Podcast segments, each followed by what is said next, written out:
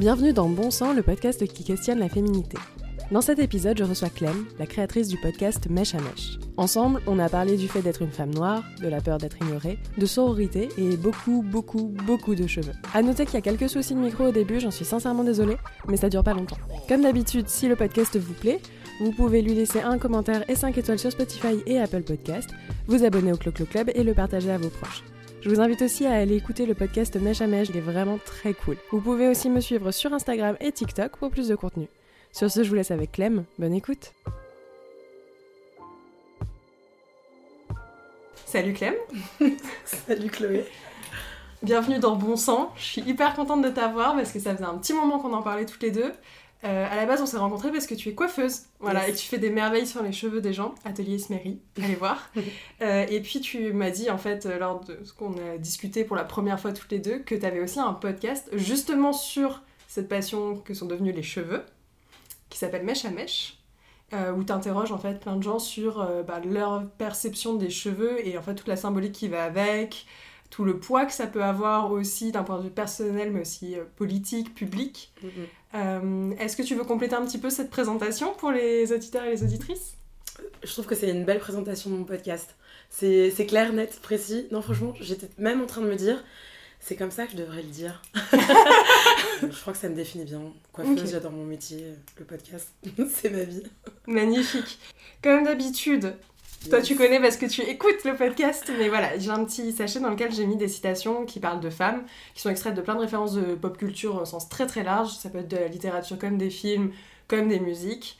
L'idée c'est que t'en tires une, tu la lis et tu me dis à quoi ça te fait penser, sachant que Yes. ça parle évidemment des femmes. J'a- J'adore ça. Alors, je n'ai aucune attirance pour une fille qui fume comme un pompier, boit comme un trou, souffre d'incontinence verbale et s'habille comme sa mère. Le journal de Bridget Jones. Quand j'entends cette phrase, pour moi, c'est l'ancien monde. Tu vois, je me dis, ça, c'est un- c'est un- c'est une phrase de vieux, quoi.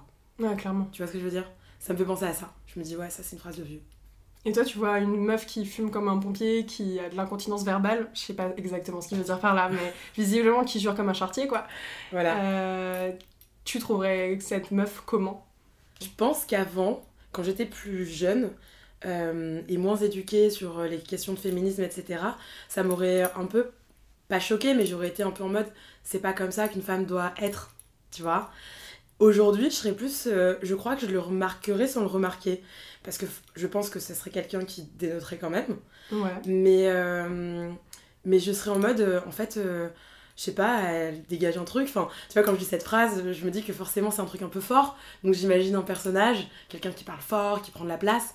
Et je serais peut-être presque attirée par ça, tu vois. En Mm. mode, tiens, euh, c'est c'est- c'est marrant cette femme, tu vois. T'as tendance Voilà. à prendre de la place, toi? Ouais, je pense. en fait, déjà, je pense que physiquement, je prends de la place. Parce que je suis grande, Mhm. parce que je suis, euh, tu vois, je suis un peu carrée quand même. Enfin, enfin j'ai, je... Peut-être que les gens peuvent l'entendre aussi avec le micro, mais t'as plein de Plein de bijoux. Je suis absolument fan de ta boule d'oreille. Vraiment des bijoux vra- qui sont très voyants, qui prennent de la place Voilà, c'est ça. Je sais que voilà, mon look, tout ça.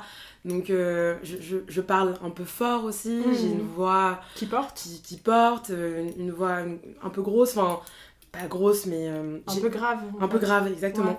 Et donc, oui, je, et, et je pense que. bizarrement, je pense que j'en joue un peu et que j'aime un peu ça. Tu ouais. vois Je pense que c'est vraiment Déranger un peu euh, les gens pas quand déranger, ou- mais ce que j'aime, en fait, le truc pour moi, la pire chose euh, quand je suis avec des gens, quand je suis dans un groupe, pour moi, c'est l'indifférence. Euh, pour moi, c'est le. Je, je déteste être cette personne qu'on ne remarque pas, qu'on ne, que, à qui on ne parle pas, qui. Et, et en fait, je préfère qu'on dise de moi euh, euh, qu'on m'aime pas ou que qu'on n'aime pas parce que je parle beaucoup avec les mains, j'ai beaucoup. T'es trop sous la lumière en fait et que t'attires tous les regards à toi et qu'on te reproche ça plutôt que Euh, pas je sais pas quoi. spécialement d'attirer la lumière, mais en tout cas, j'aime pas quand, on, quand je n'existe pas aux yeux des gens. Pour moi, c'est le pire sentiment. Genre ce truc de se dire que, en fait, euh, je suis pas là, ça, c'est vraiment le truc, euh, ça me fait trop mal au cœur. Si quelqu'un, euh, euh, je sais pas, si quelqu'un dit tu connais Clémence, c'est qui Clémence? Bah tu lui as parlé euh, hier. Ah mais ça, ça me ferait tellement mal au cœur d'entendre ça. C'est important Tu pour toi le jugement des autres du coup? Bah ouais, je pense que ouais. Alors en fait, c'est important euh, qu'on m'aime ou qu'on m'aime pas quelque part, de plus en plus, ça m'est un peu égal. En revanche, le c'est pas le jugement des autres, c'est le, le zéro, le niveau, T'as l'indifférence. besoin d'une réaction en fait. J'ai besoin d'une réaction. S'il n'y a pas de réaction, ça me, ça me, ouais, ça me blesse. Et tu vois, ça me fait grave penser à cette phrase du coup. Ouais. Parce que cette personne, on- en fait, on a forcément des réactions avec ce genre de personne. Et ça, je trouve ça cool, tu vois. Mhm. Le, le côté zéro, neutre, rien, encéphalogramme plat, quoi. La mort, quoi, tu vois. Mhm. J'exagère, mais voilà. Ça, non. T'as toujours été comme ça du coup? Bah, je crois. Je crois parce que c'est un truc. euh, je pense que c'est. En, en fait, c'est lié à mon, à mon histoire, dans le sens où, voilà, j'ai été adoptée dans une famille blanche. J'ai toujours été un peu la seule noire. J'ai toujours été la seule noire jusqu'à mes, je pense, 15 ans, 16 ans, un truc comme ça. Et en fait, le truc, c'est que je pense que mon moyen de m'en sortir dans ce contexte-là, sachant qu'à l'époque, je le verbalisais pas du tout comme ça et j'étais bien, Enfin, ça me dérangeait pas. Mais avec du recul, je me rends compte que je me suis construite comme étant la personne différente, la personne qui fait réagir, et que c'était mon rôle et que ça m'allait bien. Et du coup, aujourd'hui, bah, ça me va toujours bien. J'aime bien ce côté un peu euh, euh, personne différente ou pas. Maintenant, c'est plus un problème puisque maintenant je vis à Paris. Et... En revanche, j'aime être euh, un peu, voilà, tu vois, avoir ce côté où on sait que Clémence, euh, oui, Tu te démarques. voilà, je me démarque un peu, j'aime bien. T'as grandi où? Dans le nord de la France. Camini Marly-Gaumont, euh, c'est un voisin, quoi. Ok, ouais. Arrivé en France à quel Deux ans. Coucou, c'est la Chloé du montage. Le passage que vous allez entendre ici a été enregistré après coup. Vous pouvez euh, le voir au bruit de frigo qu'il y a en fond. Parce qu'on y parle d'un sujet difficile. Le génocide qui a eu lieu au Rwanda en 1994. C'est un bout de l'histoire de Clem que j'étais pas sûre qu'elle accepte d'aborder avec moi, donc merci à elle pour sa confiance. Et trigger warning pour les personnes sensibles. T'es originaire de, du Rwanda, Du Rwanda, ouais, exactement. juste avant le génocide. Voilà, je suis née en 92. Le génocide a, ex- a ex- enfin, ça a explosé en 94. Et moi, je suis arrivée en France vraiment, euh, genre en mode euh, au dernier moment. C'était genre un des derniers avions, c'était c'était la fin des fins. Et du coup, j'ai été adoptée parce que euh, ma mère biologique euh, m'a amené à un prêtre euh, blanc missionnaire qui était sur place, qui ramenait d'autres enfants en France. Ouais, t'es mise à l'abri. Exactement. Et, euh, et en fait, c'est ce que je dis tout le temps. euh, je pense que, voilà, on me dit tout le temps, souvent que je suis solaire, machin, bidule. Ça, c'est un truc. euh, bah, oui, ça, je le sais, j'en ai conscience. Et je pense que ce côté solaire, cette, euh, ce que je dégage, je suis sûre que ça vient d'elle. J'ai souvent, je pense, euh, dans la vie, la chance, tout ça, je suis sûre que c'est ma, ma bonne étoile. Et, en fait, j'en suis. On, pourrait se dire que, tu vois, je me suis inventé une histoire et que même mes parents adoptifs auraient pu me raconter une histoire. Mais, euh, mais non, c'est enfin, c'est vrai. C'est-à-dire que les autres enfants qui ont été adoptés en même temps que moi, par exemple, racontaient qu'elles venaient à l'orphelinat, elles nous apportaient des bonbons, euh, elles Non, venaient me voir un jusqu'au... geste d'amour Et c'est énorme. un geste d'amour Elle de juste que tu sois en vie en fait. En fait, elle voulait pas que je meure. C'est Ouais, exactement ça. Et, euh, et en fait, voilà, c'était, tu vois, c'était les Hutus contre les Tutsis. Elle, elle était Tutsi, donc euh, euh, je dis elle, elle était Tutsi parce que du coup, moi, je connais pas mon père biologique, donc je sais Mhm. pas vraiment. euh, mais bon, du coup, il y a une part de ça et clairement, elle, elle est morte. On sait pas si elle est morte parce qu'elle était malade. On sait pas si elle est morte de la maladie ou dans le génocide, parce que c'est vrai que bon, tous les gens qui étaient Avec autour de tout moi à l'époque. euh, euh, c'est, tu vois, c'est... Et, et en fait, euh, savoir qu'en fait, elle venait euh, tous les soirs à l'orphelinat, elle pleurait parce qu'on allait se séparer. Mais en fait, même si on ne l'avait pas dit, je crois que je sens, je sais pas comment t'expliquer, je sens qu'elle, euh, qu'elle m'aime. Tu vois, elle est, elle est plus là physiquement, je l'ai pas connue, j'ai pas de souvenir d'elle. Mais je non, sais... mais elle t'accompagne en fait. Complètement. Elle m'accompagne tout le temps. Dès qu'il m'arrive un truc cool, des fois, des fois bah, dans la vie, euh, c'est dur. Et euh, je, je sais que quand il y a le, quand le, le petit nuage, tu sais, qui, qui s'en va, euh, des fois, j'y pense et je me dis, ouais, je sais que c'est toi, tu vois. Genre en mode, je sais qu'elle est là. Elle me donne de la force de ouf. Et d'ailleurs, très souvent, quand je fais des choses, quand je prends des décisions et quand je sais que c'est bien, euh, je, je, je lui adresse toujours une pensée, genre en Mhm. mode, euh, T'as vu, j'ai un peu fait. ça pour. Tu vois Ouais. Alors que je la connais pas, tu vois. Enfin, je la connais pas. J'ai- Tu je- l'as connue, mais t'en as aucun souvenir. c'est Exactement. Mais je sais que je sais qu'elle me porte beaucoup, tu vois. Donc Mm. euh, ça c'est ça c'est un vrai truc dans ma vie, enfin, clairement. Pour moi, c'était normal de grandir de cette manière-là. Euh, voilà, on m'a toujours tout expliqué. euh, C'était c'était clair, c'était pas Mm. compliqué à ce niveau-là. Mais, mais quand même, je pense qu'avec du recul, je me rends bien compte qu'il y a des choses qui étaient quand même compliquées en fait. Bah, si à l'école t'étais la seule noire, par Ah, tout exemple. le temps, tout Ouais. le temps. En plus, dans une famille de blancs. Donc il y a vraiment ce truc de. Euh, d'un côté, je le vivais pas mal et de l'autre côté, c'était quand même difficile. Parce que on te pose tout le temps des questions, pourquoi, machin, bidule. Et quand t'es enfant, c'est un peu compliqué. euh, Même toi, tu comprends pas toujours tout bien. Oui, puis quand t'as deux enfants qui disent bah pourquoi tes parents ils sont blancs et toi pas. euh, Exactement. c'est violent, enfin. C'est un peu, c'est un peu dur en fait. Sur le Mhm. moment, moi, j'aimais bien, dans mes souvenirs, j'aimais bien expliquer. J'aimais bien avoir ce rôle de un peu, j'explique la vie aux gens. Ça, quand j'étais petite, j'adorais. Euh, tu vois, dans ton podcast, je l'écoute et tout ça, et tu poses beaucoup de questions sur le rapport à la féminité, etc. Moi, je crois que depuis que je suis vraiment petite, je suis une femme à l'intérieur de moi, mais vraiment pas une fille, une femme. J'adore un peu ce côté où t'es- tu- tu- je suis une adulte en fait, tu vois, j'explique un peu, je ceci, je cela.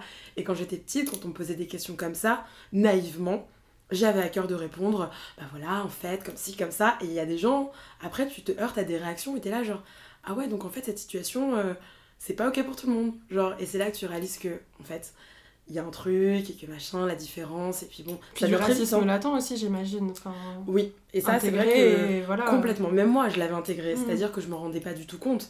Et, et heureusement en fait, parce que du coup j'ai bien vécu plein de choses et je m'en suis rendu compte en étant plus vieille. Mais bon, du coup, euh, ça a été doux sur le moment, je pense, plein de situations. Et, euh, mais par contre, je me rends compte quand même aussi que comme j'avais à cœur de toujours expliquer les choses aux gens. Non mais ça c'est le, le petit syndrome mademoiselle je sais tout. Exactement. que 90% des petites filles ont. Enfin, je pense que c'est tellement généralisé. Euh, Tu dis une petite femme à l'intérieur de toi. Je pense qu'au-delà même d'une femme, c'est ce côté où on nous apprend à être les bonnes élèves et du coup avoir Exactement. réponse à tout et à pouvoir t'expliquer, te dire alors assieds-toi calmement, on va reprendre les bases. Mm, mm, Exactement. Et à nous donner ce rôle-là aussi, tu Ouais, vois, d'être très pédagogue, toujours dans l'explication, la compréhension. C'est des trucs qu'on intègre dès qu'on est enfant. Mm, mm, C'est vrai, c'est complètement ça.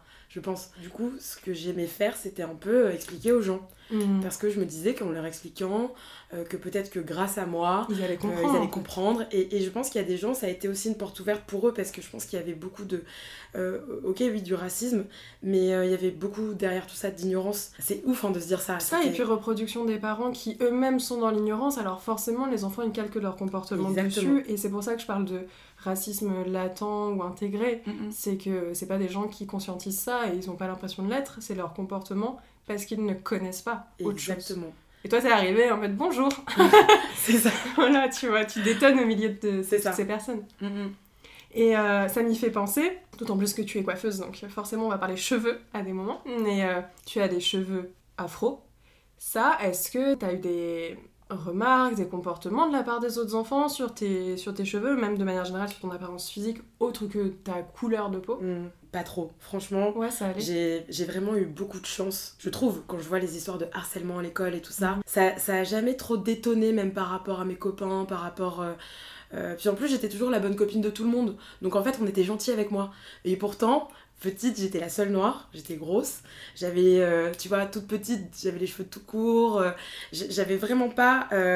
Euh, je me dis que en fait j'ai eu de la chance de pas être harcelée finalement puisque quand je vois toutes ces histoires avec euh, tous ces enfants qui ont finalement même des qui rentrent physiquement dans les critères euh, je, je me dis que c'est ouf d'être passé à travers euh, ce- ces mailles de ce filet horrible tu vois Mhm.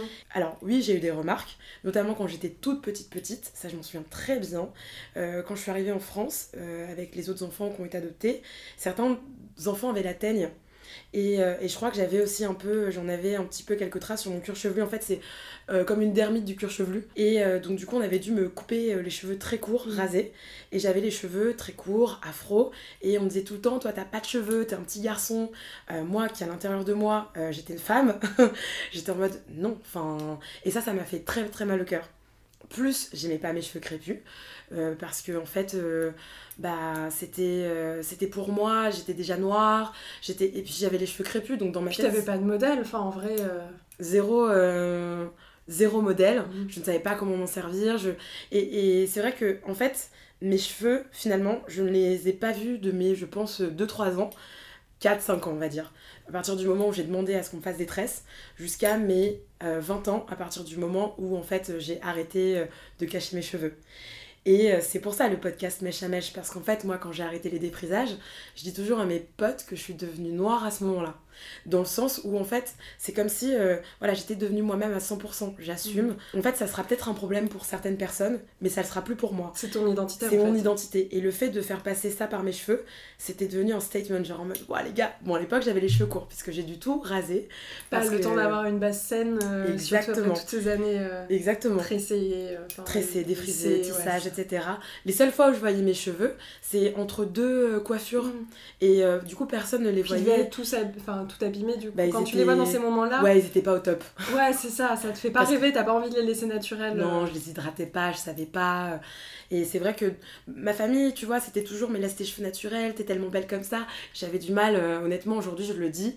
Et ça me fait mal au cœur des fois de le dire, mais j'avais beaucoup de mal avec ma couleur de peau. Je me, je me sentais pas bien d'être noire en fait dans ce milieu blanc. Le, le jour où j'ai assumé mes cheveux, bah ça c'est parti quoi. Je suis devenue, euh, je suis devenue noire quoi. Qu'est-ce qui t'a fait le déclic? Alors, plein de choses. Je pense euh, le fait que moi je suis très proche de ma grand-mère, c'est vraiment la personne que j'aime le plus au monde, et de ma tante qui a le même âge que moi. Et en fait, toutes les trois, euh, on, est, on est vraiment super proches. Mhm. Et elles, elles ont toujours été là, genre en mode euh, à mettre en avant euh, les, le fait que ma peau était jolie, que l'été tout le monde essayait de bronzer pour avoir ma peau, que mes cheveux étaient beaux. Et donc, ça, ça mine de rien, c'était une chanson que j'avais toujours eue en fond. Et donc, je pense que ça a aidé. Euh, au fait de, de- d'arrêter les défrisages et d'assumer pleinement puisque en fait je savais qu'elles allaient toujours m'aimer. Dans ma famille j'avais aussi euh, mon parent que j'adore qui me disait toujours que c'était bien les cheveux naturels. Euh, enfin tu vois j'a- j'avais co- comme ça quelques personnes et changement de vie radical. Euh, je, j'arrête les études je deviens coiffeuse c'est le rêve de ma vie Euh, moi j'ai toujours quoi voulu faire ça j'étais en langue étrangère appliquée mais je faisais ça parce qu'en fait après le lycée euh, LEA, alors désolé pour tous ceux et toutes celles qui ont fait LEA, mais c'est vraiment le truc que tu fais quand tu sais pas quoi faire. exactement Enfin, c'est exactement ça le temps de trouver. le temps de trouver, je trouvais ça intéressant, j'aimais bien Mm. les langues, je trouvais ça euh, d'un point de vue culture générale, je m'étais dit ça va me donner un petit bagage et j'en avais marre de suivre un peu ce que j'étais bonne élève, donc faire un bac S, machin, bidule.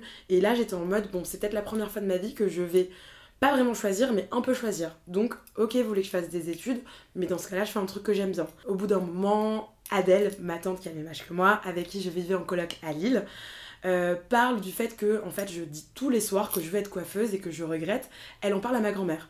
Là, ma grand-mère revient vers moi et me dit C'est vrai, t'as envie d'être coiffeuse?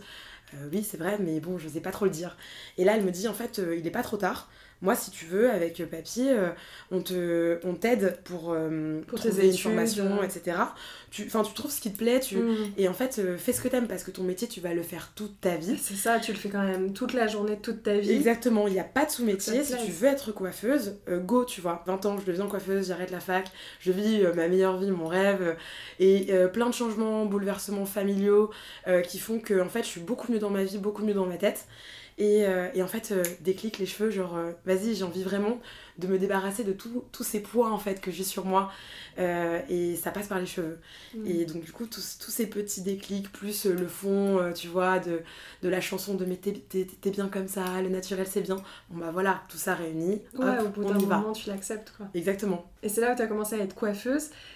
Tout de suite, j'y pense, euh, mais les cheveux, encore une fois, c'est quand même un symbole associé à la féminité hyper fort, notamment les cheveux longs. Toi, c'est quoi ta, du coup ta, ta relation aux cheveux? Pourquoi t'es arrivée à ça et comment tu perçois ça par rapport à la féminité au sens large? Je pense que j'ai toujours aimé ce métier euh, parce que, euh, ouais, depuis que je suis toute petite, il y a ce truc de euh, j'adore ça, euh, la féminité, mais le, le. Je vais parler cliché, hein, tu vois, j'a- j'adore ce truc Ouais, mais c'est les codes associés à la les- féminité. en fait. Exactement. Et en fait, depuis toute petite, vraiment, genre, je sais Le pas. euh, maquillage, le maquillage, bijoux, le rouge à lèvres, ouais. les bijoux, alors là, n'en parlons pas. Quand j'avais pas école et que j'avais le droit, j'étais un sapin de Noël. C'est, J'adore c'était trop cool. Je vivais ma meilleure vie. Et c'est vrai que pour moi, ça passait beaucoup par les cheveux longs. Parce que, euh, vu que j'avais les cheveux afro, dans ma tête, j'étais en mode, moi, je pourrais jamais avoir les cheveux comme ça. Mm. Genre en mode, euh, euh, moi, je me sens très, très femme, très, très fille à l'intérieur. Mais en fait, les gens ne pourront jamais le voir. Et ça me rendait super triste, tu vois. Et en fait, euh, je pense que les premiers moments où j'ai voulu devenir coiffeuse, parce que vraiment du plus loin que je m'en souvienne, maternelle, tu me demandes ce que je veux faire, je veux être coiffeuse, c'est pour euh, faire en sorte, faire sentir aux gens euh, euh, dont je pouvais m'occuper Mhm. que en fait il- voilà surtout les femmes qu'elles sont belles que tu vois qu'elles sont je voulais pas qu'elles ressentent ce que moi je ressentais en fait et c'est là où j'ai commencé à me dire ce métier je veux le faire pour ça pour donner du power aux gens pour euh, avant avant la technique puisque à l'époque euh, la technique coiffeur euh, j'en sais rien tu vois Ouais. et ça, ça a commencé comme ça. Et donc, euh, ouais, je pense que mon rapport à la féminité, bizarrement, il s'est construit d'une manière bizarre dans les cheveux. Parce que moi, j'avais l'impression que j'avais pas droit à ça. Parce que je trouvais ça magnifique, les cheveux longs, ondulés, euh, patati patata. Et, et je me suis construite dans ce truc de. euh, en fait, euh, être une femme, vraiment à 100%, c'est avoir des beaux cheveux longs. En fait, c'est valoriser ses codes au travers des autres. Exactement, c'est exactement Mm. ça. Donc du coup un peu bizarre parce que moi je rentrais pas dedans. En fait euh, ce qui m'a vraiment euh, fait switcher, ce qui m'a fait grandir à ce niveau-là, c'est déjà bah, le féminisme, euh, mon, mon orientation euh, quant à ça, tu vois, bah, les livres, les réseaux sociaux, tout ça. J'ai changé de point de vue par rapport à plein de choses. Les gens que j'ai rencontrés euh, autour de moi, les femmes Ouais. en fait que je trouvais trop belles, trop féminines avec les cheveux courts. Et, et tout ça, ça a fait que j'ai changé mon point de vue et, et ça m'a rassurée aussi sur plein de choses.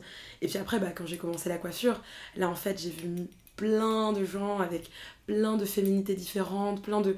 Et là en fait, euh, là c'est devenu logique. Et là je me suis dit en fait, euh, la féminité euh, à travers les cheveux, c'est tellement de choses. T'as vu les vrais gens en fait. En fait j'ai vu les vrais gens. Mm. Et la féminité, c'est avoir des cheveux, c'est pas avoir de cheveux, c'est c'est- plein de choses. En fait, c'est une vibe, quoi. Ce que tu dégages aussi, on en parlait un peu en micro, mais il y a ce truc-là de pas être forcément toujours dans un rapport de séduction, slash plaire aux autres, Mm, mm. de par le physique, notamment les cheveux, ça en fait partie. Exactement. Mais euh, juste la féminité qui passe par euh, ce que tu arrives à dégager, et un mec peut être ultra féminin aussi. Exactement. Euh, une meuf également, et peu importe en réalité ton physique, c'est une façon d'être aussi quoi. Mm. Complètement. Et vraiment, euh, je crois que la coiffure, ça m'a vraiment fait réaliser ça. Et je pense que, euh, mine de rien, je pense que moi-même, je suis mieux avec tout ça, avec ma féminité, qui était peut-être un peu over. euh, euh, T'as Je- pris les modèles que t'avais en soi. Hein. et, et exactement. Et je voulais les faire ressortir encore plus parce que je voulais que ça se voit, parce qu'au début, ça se voyait pas. Quand, j'ai, euh, quand je suis revenue à mon naturel, j'ai eu les cheveux courts. Et c'est aussi là que j'ai réalisé que euh, la féminité passait par d'autres choses, parce que pour moi, c'était important quand même. Moi, j'a- j'a- j'adore ce côté-là, euh, genre euh, voilà, le, ma- le- le- le rouge à lèvres, parce que le make-up, en vrai, je suis un peu nulle et j'aimerais m'améliorer. Mais le rouge à lèvres, j'adore. Tu connais YouTube? Il y a des super tutos. Ouf. C'est mon, c'est mon goal pour euh, 2023-2024. Quand je suis passée par cette période cheveux courts, j'ai- j'ai j'ai vécu plein de situations différentes puisque on en parle beaucoup dans mon podcast du coup, mais c'est vrai que le fait d'avoir des cheveux courts, des cheveux longs, tout ça, ça fait que les gens te parlent pas de la même manière. Ouais, totalement. Et en fait, j'ai vu qu'avec les cheveux courts, ça ne remettait pas euh, en question euh, ma féminité. Et ça m'a rassurée de ouf. Ça que- faisait encore plus ressortir ton côté badass, non? Ouais, d'ailleurs, je, je le suis pas trop, et du coup, à Non, ce mais comme tu prends de la place, Et- tu vois ce que tu disais au début, tu parles, Exactement. putain, tu prends de la place, t'arrives, t'as les cheveux courts, Ah bah tout le monde est en mode waouh, qui est cette meuf Il y avait un côté, ça, j'aimais bien. Ouais. J'aimais bien en mode ce côté, euh, euh, j'avais 20 ans, je commençais la coiffure, j'étais face à des adultes, euh, tu vois, en plus moi je sortais de la fac et tout, j'étais très scolaire. Le fait d'avoir les cheveux courts, déjà je sentais que les gens me prenaient au sérieux. Mais c'est là où tu vois à quel point nos cheveux sont politiques aussi, à quel point il y a des comportements et des réactions sexistes, euh, parce qu'une meuf qui a les cheveux longs, on va pas se dire euh, quand elle débarque, ah elle est badass, elle prend de la place, euh, ok on va l'écouter, parce que c'est les cheveux courts qui en imposent, Mhm. c'est ceux des mecs. Mm, mm. Tu vois, il y a ce truc là qui ressort aussi, et c'est assez déprimant en fait. Exactement. Et c'est là où en fait, là le, mon podcast, en fait, euh, je trouvais ça hyper, enfin, je trouvais ça hyper intéressant. C'est bizarre, mon Il est podcast, super intéressant. Non mais son podcast est super intéressant. Allez l'écouter après cet épisode, évidemment. Mais c'est ce que je voulais montrer dans ce podcast. Mhm. C'est, je, je dis tout le temps ça, les cheveux ne sont pas que des poils qui poussent sur nos têtes, parce qu'en fait, il y a plein d'analyses euh, à faire à différents niveaux, plus ou moins politiques, plus ou moins engagés, euh, à faire à travers les cheveux. Le fait que, oui, quand t'es une femme aux cheveux courts, on te prend plus au sérieux, parce qu'en fait, euh, tu dégages un truc plus masculin, et du coup, c'est pas ok, ça veut dire Tu t'es pas quoi caché derrière tes cheveux, Et- ou alors, euh, comme t'as pas des longs beaux cheveux dont tu as bien pris soin, on se dit que t'as mis euh, ton intérêt ou ton énergie dans autre chose. Exactement. On va aussi avoir des fois certaines conclusions, tu vois, genre euh, sur le fait que potentiellement, du coup, ça veut dire que t'aimes les femmes, Ouais. sur le fait que, en fait, euh, tu vois, t'as as ce côté, euh, je sais pas moi. T'as eu ce genre de réaction toi quand t'avais les cheveux courts de la part de Ben, notamment en fait, pas trop. Et c'est là où je me suis, où je me suis dit, en fait, encore une fois, ça m'a rassurée avec ma féminité, entre guillemets, où je me suis dit, en fait, j'ai j'ai pas besoin de mes cheveux pour faire ressortir ce côté-là de ma, de, de Mm. ma personnalité que j'ai envie de faire ressortir. Même si on a eu, hein, j'ai j'ai- des, euh, eu des réflexions, des, des questions. Et en vrai, à ce moment-là, bah, je trouvais ça drôle. Et j'ai une collègue qui disait, en vrai, c'est génial quand euh, tu peux plaire un peu à tout le monde. Ça veut dire que vraiment, euh, genre en mode Théo Max, tu vois. T'attires l'attention, on en revient à ça, tu vois. Et moi, j'ai interprété Ouais. comme ça en me disant, mais ouais, elle a raison, en fait, euh, potentiellement. bon, moi, je suis pas dans ces bails-là de plaire à tout le monde et tout. C'est Mm. pas trop, euh, euh, je pense, mon énergie, ce que, ce que je dégage et tout. Non, mais t'as suffisamment confiance en toi pour savoir que si t'as envie de plaire à une personne, enfin, c'est possible. Et pas parce que t'as les cheveux courts, Bah, la je pense monde. que ça m'a pas donné confiance en ça sur ça, mais ça m'a rassurée sur, euh, voilà, euh, on sait que je suis une fille, on sait que je suis une femme. Hmm. Ça m'a rassurée sur ça. Ça, c'était pour moi le, le truc. Ouais, parce que ça a l'air d'être hyper important pour toi, de- Ouais. le besoin d'être reconnue comme femme depuis toujours. Exactement. Ça, c'est vraiment, je sais pas pourquoi. Et euh, tu disais tout à l'heure que tu es féministe. Ouais, bah ouais. Il y a des justement des lectures ou des modèles qui t'ont aidé euh, aussi dans ton parcours euh, que tu aimerais partager? Hum, je pense que, hum, en fait, un livre, euh, c'est voilà, c'est hyper euh, standard, on va dire, mais c'est euh, le livre Sorcière de Mona Chollet où vraiment, en fait, quand je l'ai lu, à la fin du livre, j'étais en colère. Et là, je me suis dit, ok, ça va faire sortir un truc vraiment. Parce que j'ai grandi dans un milieu très féminin, euh, entouré souvent de beaucoup de femmes quand même. Oui, ce que tu disais quand même avec ta tante, ta grand-mère, après ta mère, je suppose que tu as aussi une sœur. Ou... Voilà, c'est ça. Et donc, du coup, c'était, on était toujours, euh, j'étais toujours entourée de quand même beaucoup de femmes, de filles. J'ai Mhm. toujours eu beaucoup de copines et pour moi la sororité je l'exprimais pas comme ça mais c'était toujours très important. Je prenais toujours plus facilement la défense de mes copines même si elles avaient tort que de mes copains parce que c'était des filles donc à partir de là euh, on est des filles on doit j'ai toujours eu ce truc en tête tu vois Il n'y avait pas des disputes de filles euh, assez standards que tu peux avoir notamment à l'adolescence où euh, justement comme on rentre en, entre gros guillemets en compétition les unes contre les autres, euh, Eh ben. ça se tire dans les pattes et c'est un enfer les relations entre... Entre filles, meufs à ce moment-là. exactement et je pense que euh, la chance et ma non-chance, c'est Mhm. que en fait j'étais complètement parallèle de tout ça parce qu'étant cette euh, fille euh, noire, grosse, en fait moi j'étais euh, j'étais la bonne copine de tout le monde puisque j'étais une menace pour personne. c'est horrible Oh mais je Enfin C'est- oui, bah, non, mais- je visualise très bien, mais c'est atroce dit comme ça, mais c'est une réalité, ouais, c'est clairement. une réalité de ouf. En fait, t'es pas genrée, enfin tu... Ouais. T'es genre euh, la pas rigolote ou qui... Ouais, c'est ça, voilà. Exactement. Sexualisée. Et en fait ça m'a, je, je pense que en fait en vrai ça m'a aidé sur plein de choses. Mhm. Parce que du coup, j'ai pas eu ces histoires vraiment avec, euh, tu vois, entre copines, machin, bidule. Euh, ça m'a protégée aussi, je pense, d'une certaine manière euh, de, euh, de, de, de- de certains comportements de mecs, etc. Puisque, bref. Et. euh, Vous avez pas le, le visuel, mais vraiment t'as pris tes mains et t'as mis le paquet de côté. Genre ça. ça. dégage. J'étais pas là. C'était pas mon problème. C'était pas mon problème. Tant mieux, parce que le nombre d'insultes sur, encore une fois, la sexualité des unes et des autres, Mm. le physique, etc. Enfin, c'est quand même un thème hyper récurrent euh, dès que tu parles de l'adolescence euh, au sens large. Complètement. Après, moi, j'étais dans l'autre catégorie où, du coup, c'était Oui, bah, compliqué autrement. Ouais. Mais c'est vrai qu'à ce niveau-là, du coup, bah, j'ai toujours eu quand même beaucoup de copines et beaucoup de copains. Mais c'est vrai que pour moi, euh, voilà, défendre les filles, c'était le plus important. Genre, c'est mes copines, on n'y touche pas, tu vois.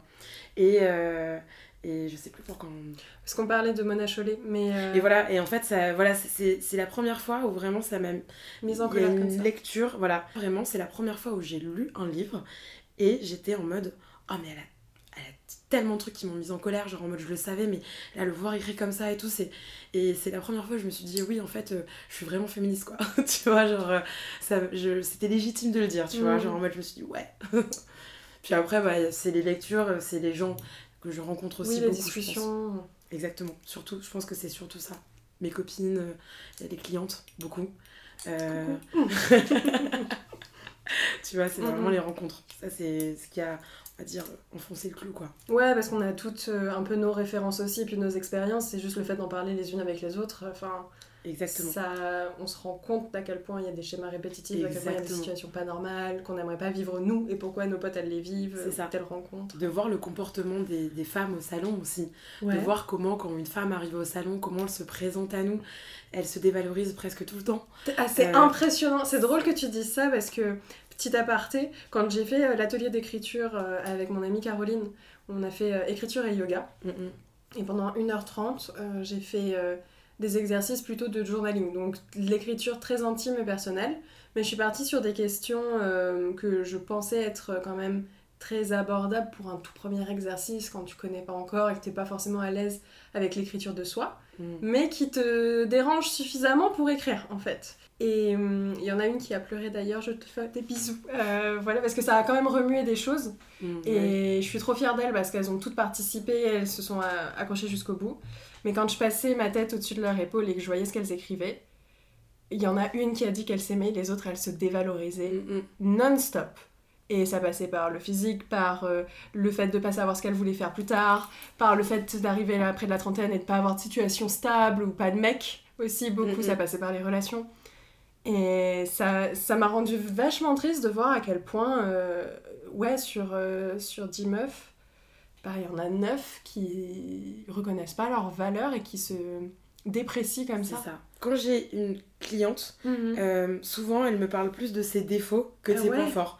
Quand j'ai un client, souvent c'est plus, euh, plus chill.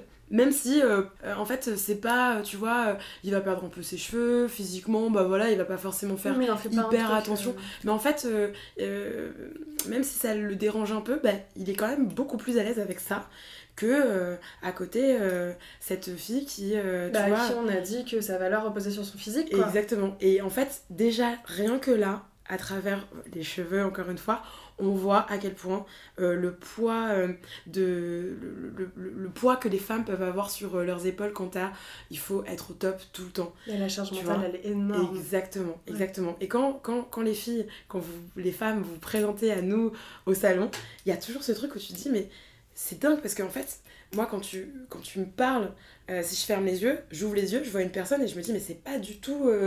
Euh, J'entends pas euh, la même chose que ce que je vois en fait. Mm. Et euh, le mec, il y a un, souvent un décalage, mais dans l'autre sens, limite. J'exagère, j'exagère. Mais il se peut qu'il y ait un décalage. Tu vois ce que je veux dire? Après, c'est aussi, je pense, l'expérience du coiffeur. Il y a, donc, pour les meufs, comme on te dit, il faut faire attention à ton physique, il y a un truc un peu intimidant parce que t'as peur qu'on rate ta coupe. Ouais. Euh, tu vas te déprécier, tu vas aussi te dire, ouais, mais en fait, chez le coiffeur, il y a un passage obligé, c'est de parler avec ton coiffeur ou ta coiffeuse. Et tu te dis, qu'est-ce que je vais bien pouvoir raconter Vraiment, avoir une discussion random et je suis pas très à l'aise. Et je suppose que du coup, il y a quand même des sujets qui reviennent plus facilement Oui, oui. pour tes clientes. Enfin, et quand tu creuses un petit peu, bah, Clairement, euh, tu chose. vois, euh, la féminité, hein, on parlait Ouais. rapport cheveux, féminité, etc. Ce, ce mot, je l'entends, mais tous les jours.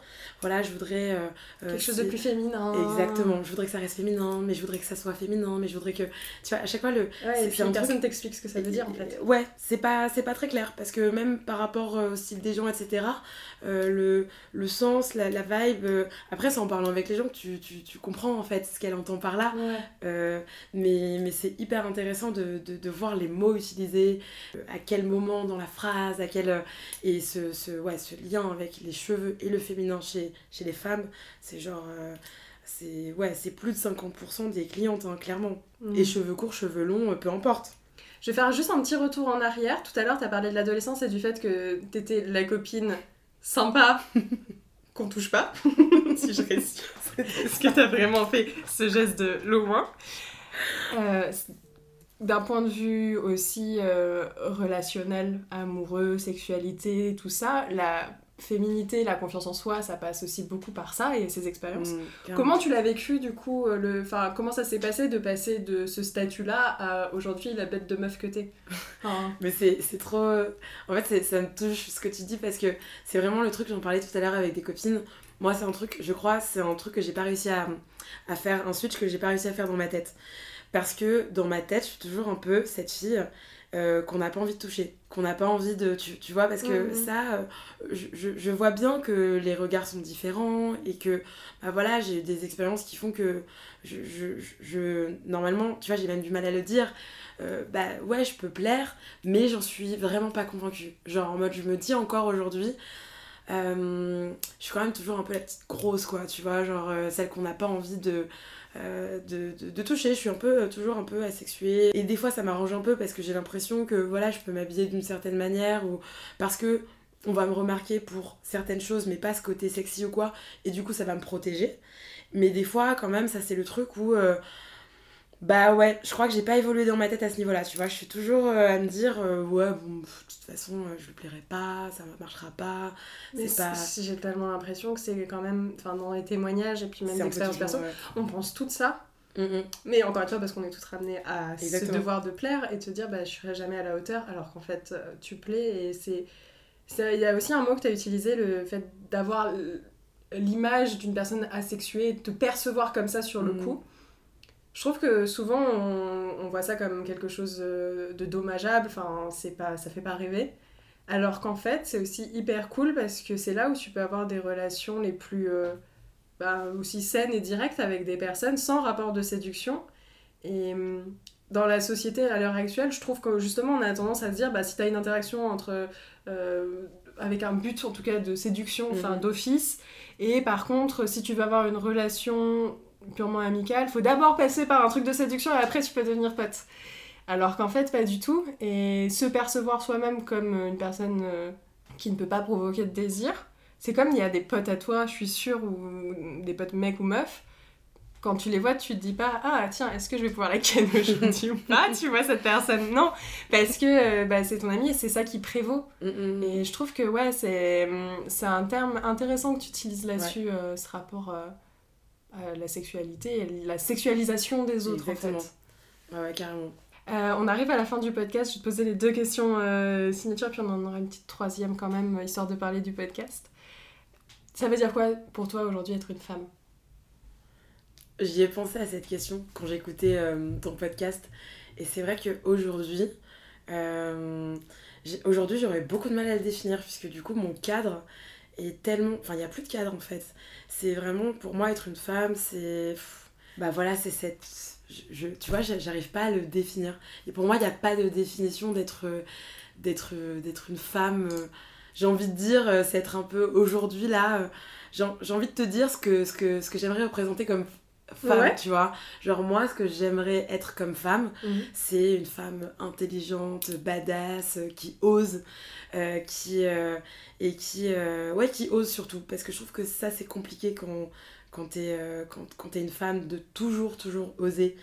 Mais après définir ce qu'est qu'être une femme, ça je crois que j'en suis incapable parce qu'il y a tellement de définitions qui viennent dans ma tête que du coup je suis en mode je sais pas La multiplicité des femmes. exactement.